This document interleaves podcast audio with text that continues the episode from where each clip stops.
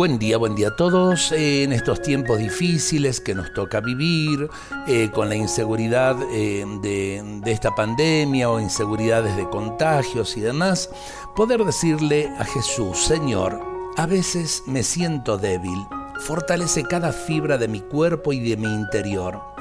Así yo sé que nada podrá derribarme porque ningún poder humano, ningún problema, ninguna enfermedad y ninguna dificultad pueden ser más fuertes que tu amor.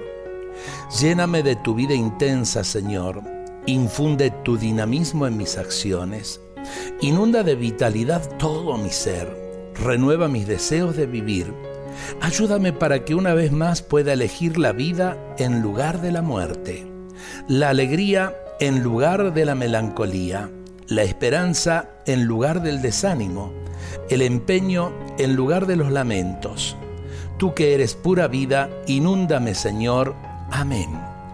Qué bueno que podamos abrir nuestros corazones en confianza y yo diría con total espontaneidad para pedirle esa gracia al Señor. Primero, reconocerme débil y que necesito de la fuerza de Dios y, ojo, también necesito de la fuerza de mi prójimo para poder caminar.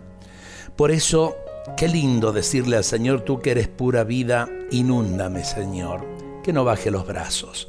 Sosténme en la esperanza. Necesito de ti, Jesús. Ojalá que se lo digamos de corazón. Dios nos bendiga a todos en este día.